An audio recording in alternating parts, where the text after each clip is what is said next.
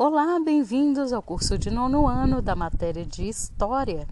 E o assunto é República Oligárquica. Nesse episódio, vamos fazer a recapitulação da sua leitura sobre a Revolução Federalista e a Revolta da Armada. Essas duas revoltas, grandes revoltas, aconteceram uma no Rio Grande do Sul e outra no Rio de Janeiro. Elas foram no período da presidência do Marechal Floriano Peixoto, desculpa, depois da renúncia do Deodoro da Fonseca. Então vamos estabelecê-la no tempo, aonde aconteceu no espaço, no Rio de Janeiro, e a outra em uh, Rio Grande do Sul. A federalista no sul do país e a revolta da Armada no Rio de Janeiro. A revolta da Armada foi um movimento organizado por oficiais da Marinha e alguns marinheiros. Amparados na Constituição, os revoltosos exigiam a saída de Floriano Peixoto da presidência e a eleição de um novo presidente, alegando que o mandato de Floriano era inconstitucional. Olha que pepino que o Floriano estava tendo que enfrentar um, um impeachment, né? Mal começou a República, o pessoal já estava querendo tirar ele de lá e fazer eleições diretas. Depois dessa revolta da Armada, parte desses revoltosos se dirigiram ao sul do país para fortalecer a Revolução Federalista. Essa revolução aconteceu no Rio Grande do Sul e tinha como objetivo tirar do poder o governador do estado, que era chamado de presidente do estado na época, né? E esse era aliado de Floriano Peixoto. Então, os, os que estavam lá revoltados na revolta da Armada se uniu aos que estavam se rebelando na Revolução Federalista no sul do Brasil por conta do governador ser aliado de Floriano Peixoto. Conhecidos como federalistas ou maragatos, os revoltosos queriam também a adoção do parlamentarismo, que era aquela escolha feita por deputados e senadores, e não pelo presidente. Essa revolução causou uma verdadeira guerra civil no Rio Grande do Sul, né, onde se enfrentaram federalistas e membros da Armada, que eram é, também junto os pica-paus, que eram defensores do governo. Esse conflito estendeu-se para, inclusive, estados de Santa Catarina e Paraná, e teve, no final das contas, a vitória dos pica-paus, que eram os defensores do governo. Contabilizou-se que 12 mil pessoas morreram nesse conflito. Sabendo disso, vamos voltar e saber como se deu a passagem da República Oligárquica que era, que era a, a elite governando o país, por isso chamava eh, República Oligárquica, que durou de 1894 até 1930. Vamos conhecer.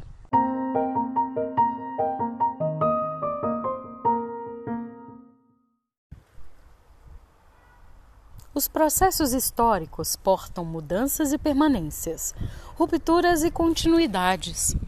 E a passagem da monarquia para a república no Brasil é um exemplo disso. De fato, o regime político mudou em sua esfera mais alta, ou seja, o governante deixou de ser um imperador para ser um presidente eleito. Mas o que ocorria na base e na estrutura da pirâmide do poder? Em primeiro lugar, a exclusão da maioria da população. Dos assuntos políticos permaneceu praticamente a mesma, não tendo sofrido grandes alterações. Os chefes políticos locais, chamados de coronéis, e apoiados pelos grandes proprietários rurais, também não mudaram. Esses chefes eram os mesmos que controlavam a vida no interior do país nos tempos do Império. Por exemplo, o coronel era o chefe político do interior, que exercia enorme poder sobre o eleitorado durante a primeira fase da República. Geralmente, os coronéis eram grandes proprietários de terras. Já a elite, esse termo elite no singular ou elites no plural, designa os grupos mais ricos e influentes da sociedade. No Brasil, no final do século XIX, esses grupos eram formados principalmente por grandes proprietários de terras, banqueiros e grandes comerciantes. As eleições nessa época da República Oligárquica se operacionalizava pela fraude. A Constituição de 1891 provocou grandes alterações no sistema eleitoral, porém, manteve o processo de exclusão da população na vida política do país. Observe que durante o Império, as eleições eram censitárias, ou seja, só podia votar quem possuísse certa renda. A nossa Constituição excluiu esse critério. Porém, a nova lei proibiu os votos dos analfabetos, mendigos, soldados e membros de ordens religiosas. Além disso, ela também excluía as mulheres. Com mais de 80% da população analfabeta, a maioria estava impedida de votar. Com tantas pessoas excluídas, nas eleições presidenciais de 1894, apenas 1,3% da população votou. Assim, era eleito para presidente sempre o candidato das elites. Então, entenda que oligárquico, oligarquia é igual a domínio das elites. Vale ressaltar ainda que, além de excludentes, as eleições eram marcadas por inúmeras fraudes e pelo uso da violência. As fraudes eram facilitadas pelo fato de o voto não ser secreto.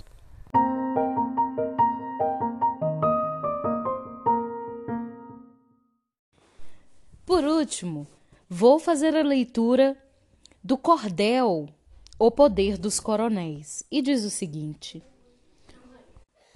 Os coronéis do interior estavam na base de um sistema político caracterizado por muitos estudiosos como oligárquico. Você já ouviu falar nesse termo? Um governo oligárquico é um, aquele em que o poder está na mão de um pequeno grupo de pessoas. Essa característica marcou as primeiras décadas da República Brasileira. Os coronéis controlavam a política nas suas regiões, garantindo seu poder local por meio de alianças com políticos estaduais e nacionais. Essa influência local ficou conhecida como coronelismo.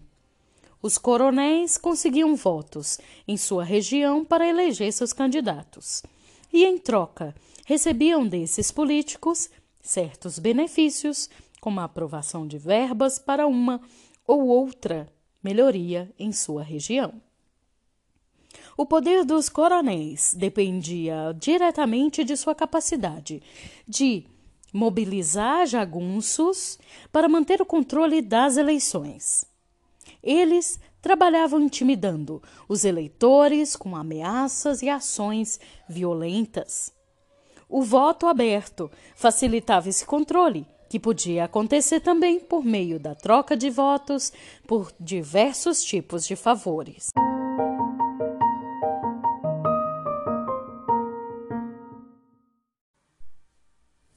ouvimos falar sobre jagunços.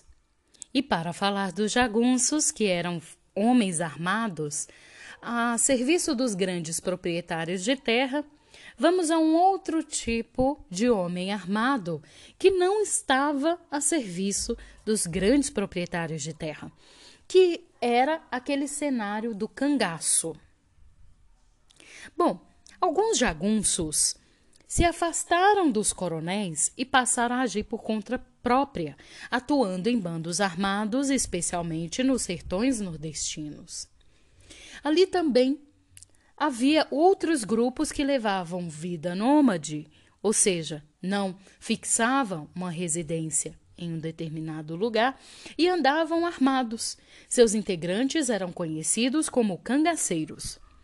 Os cangaceiros viviam de pequenos assaltos e ameaçavam os grandes fazendeiros e as cidades do sertão nordestino, prática que ficou conhecida como banditismo social. Às vezes, alguns deles eram contratados por esses grandes proprietários para determinados serviços que eram bem nessa linha de atuação dos cangaceiros, pequenos assaltos, assassinatos e por aí vai. Apesar dos roubos, esses homens e mulheres eram muitas vezes vistos pelas populações rurais como justiceiros e protetores do povo. O mais famoso de todos os cangaceiros foi é, Lampião, bem famoso, virou até história de filmes, né? Ele foi morto em 1938 pela polícia no estado de Sergipe. No próximo episódio, vamos falar da política dos governantes e a guerra no campo, na zona rural.